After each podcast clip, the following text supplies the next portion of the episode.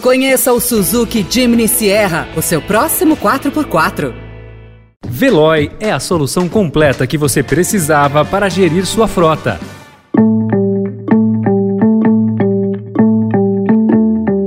Olá, seja bem-vindo, seja bem-vinda. Começa agora mais uma edição do Notícia no seu Tempo. Esse podcast é produzido pela equipe de jornalismo do Estadão para você ouvir em poucos minutos as principais informações do jornal. Entre os destaques de hoje, Medidas eleitorais vão tirar 306 bilhões de reais de governos em 2023. São Paulo e Piauí obtêm liminar contra a perda de ICMS e procuradores buscam presidenciáveis para defender lista tríplice na Procuradoria-Geral da República. Esses são alguns dos assuntos que você confere nesta segunda-feira, 1 de agosto de 2022. Estadão apresenta Notícia no seu tempo.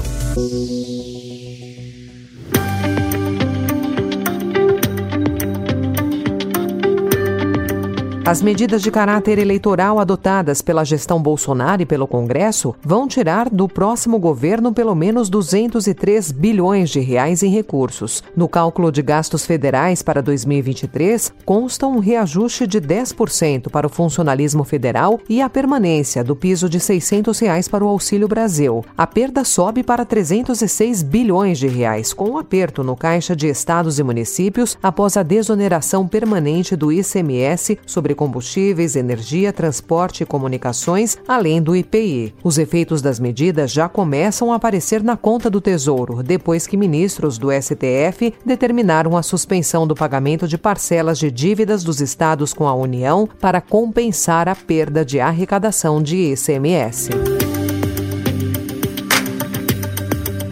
Os estados de São Paulo e Piauí obtiveram uma liminar no STF permitindo a compensação imediata das perdas do ICMS com a redução das alíquotas de combustíveis, energia elétrica e comunicações por meio do abatimento do pagamento de dívidas com a União. Maranhão e Alagoas já tinham obtido decisões semelhantes. O Comitê Nacional de Secretários de Fazenda dos estados espera um efeito cascata, com outros governadores conseguindo o mesmo. O Ministério da Economia, por outro lado, argumenta que a lei fala fala em deduzir as perdas ocorridas no exercício de 2022 decorrentes da redução da arrecadação que exceda 5% em relação à receita de 2021. A compensação, se houver, teria de ser feita em 2023.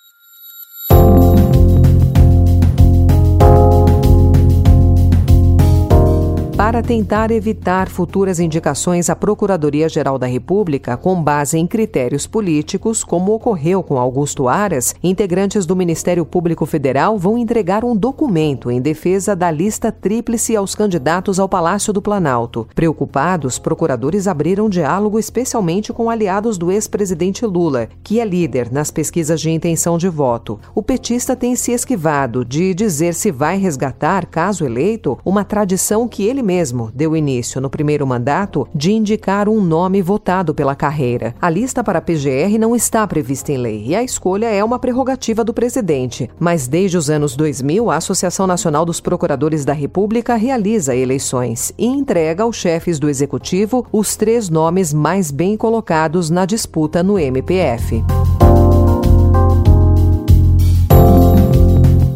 Presidente do União Brasil, Luciano Bivar, desistiu de concorrer à presidência da República. O anúncio foi feito ontem, durante a convenção do partido em Pernambuco, estado do parlamentar. Bivar afirmou que tentará a reeleição à Câmara e que a senadora Soraya Tronic, ex-aliada do presidente Jair Bolsonaro, será a candidata ao Palácio do Planalto. Resolvi voltar e continuar na Câmara Federal com a ajuda de vocês para que a gente possa, Miguel, continue presidindo o partido com a força que tem o nosso partido, os nossos parlamentares, enfim, todos aqueles que compõem União Brasil.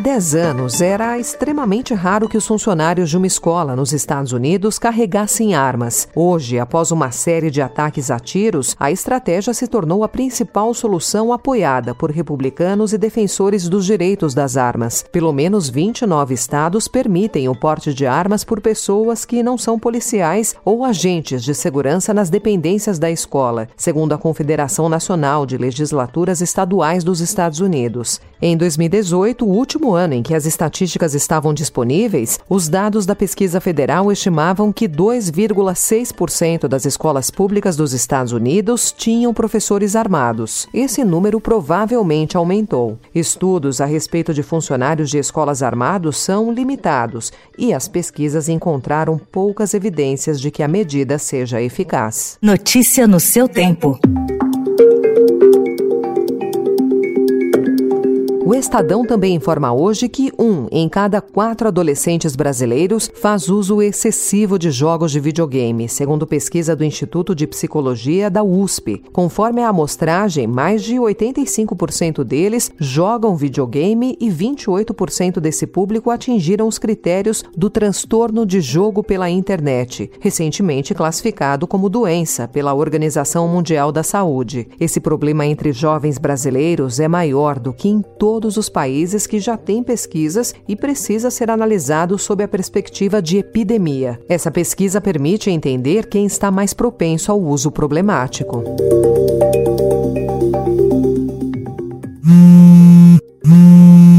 A internet móvel de quinta geração será ativada na cidade de São Paulo na quinta-feira, nove anos depois da chegada da tecnologia antecessora, o 4G. Esse será um marco para a capital paulista, que passará a contar com uma rede mais rápida para o tráfego de dados, permitindo o surgimento de novos aplicativos e serviços. A informação foi antecipada para o Estadão pelo conselheiro da Anatel, Moisés Queiroz Moreira, que preside o grupo responsável pela limpeza da faixa onde vão transitar os sinais internet.